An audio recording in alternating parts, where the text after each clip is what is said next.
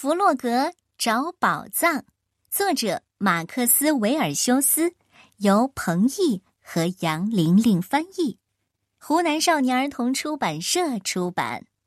青蛙弗洛格的成长故事。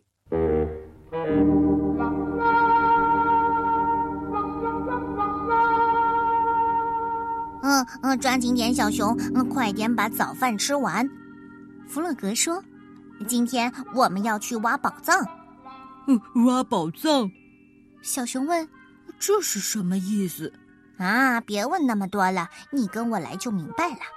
我们要挖一个很深的洞，我们要挖呀挖呀，直到找到宝藏。嗯，可要是没有宝藏怎么办？总是会有宝藏的，我保证。弗洛格突然停了下来，朝地上指了指。哦，这就是我们找宝藏的地方，就在这儿。嗯，你怎么知道？我就是知道。弗洛格开始挖了起来，小熊看着，心里充满了敬佩。看起来这是一个艰苦的活儿，没挖几下，弗洛格就累了。好啦，现在轮到你啦，小熊。小熊吃不准，但还是接过了铲子。他开始勇敢的挖起来。可是铲子对他来说太大太重了。过了一会儿，弗洛格说：“哦，这可不行！按照这个速度，我们永远都找不到宝藏。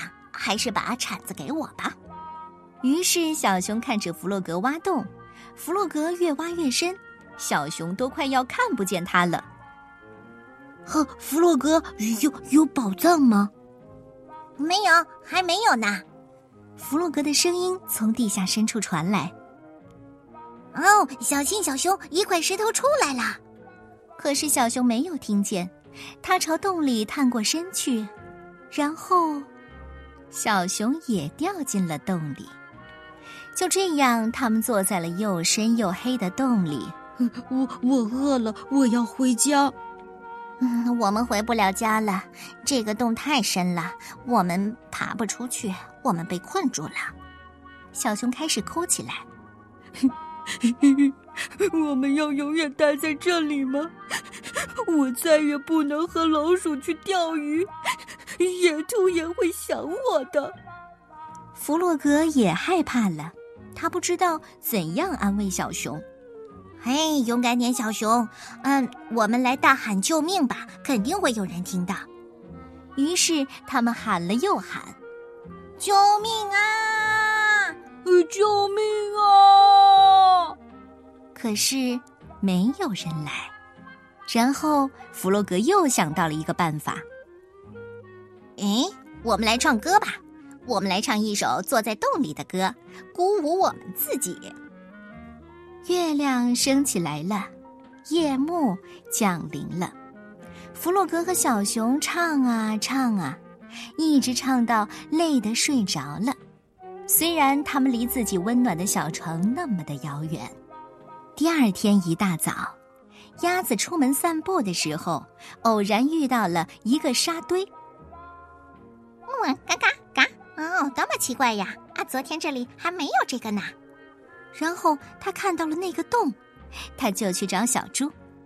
小猪探着身体，朝着洞里面喊：“喂，里面有人吗？”“哦，有，我们在里面呢。”弗洛格和小熊一起叫喊：“是我们！呃，弗洛格和小熊，我们出不去了。”哦，我想我们应该去把老鼠找来。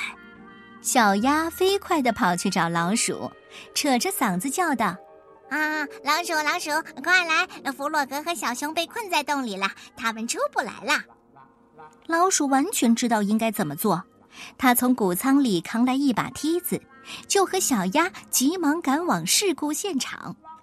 老鼠把梯子放进洞里，可是洞太深了，梯子很快就不见了。大家喊：“嘿，爬上来，小熊！还有弗洛格，你要跟上来，不要害怕，我们会帮助你们的。”小熊非常小心的往上爬。当他接近洞口的时候，朋友们把他拉到了安全的地方。接下来轮到弗洛格了，当弗洛格的脑袋露出地面的时候，大家都欢呼起来。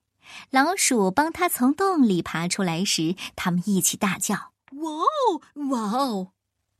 野兔焦急地问：“可是你们在下面做什么呢？